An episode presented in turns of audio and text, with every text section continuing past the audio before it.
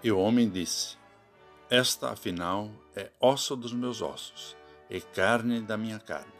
Será chamada varoa, porque do varão foi tirada. Conforme o livro de Gênesis 2, versículo 23.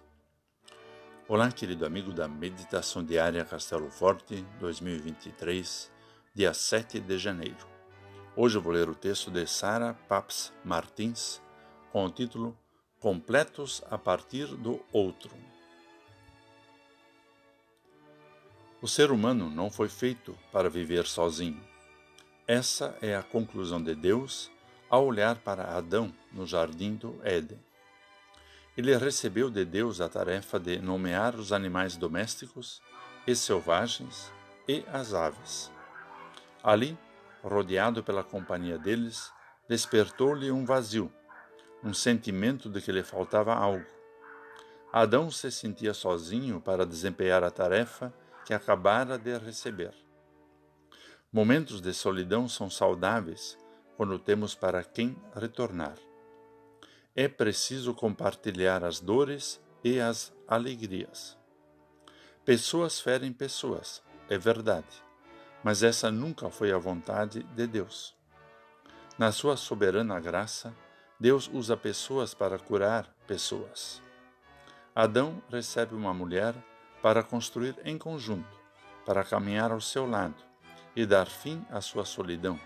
Alguém para compartilhar a tarefa de cuidar da criação. Quando olhamos para o nosso semelhante, olhamos para nós mesmos, para nossos limites e potencialidades. Onde nos deparamos com nossos limites e fragilidades, o outro nos completa com sua potencialidade.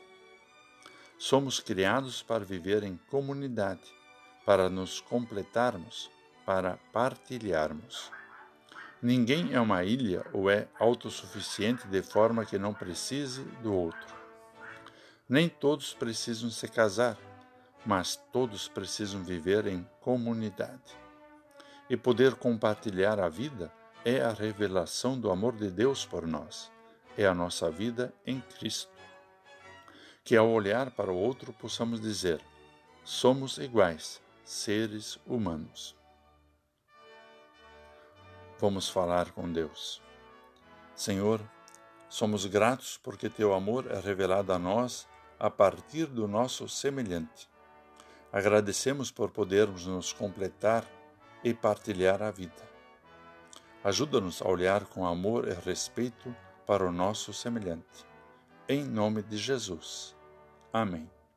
Aqui foi Vigan Decker Jr. com a mensagem de hoje.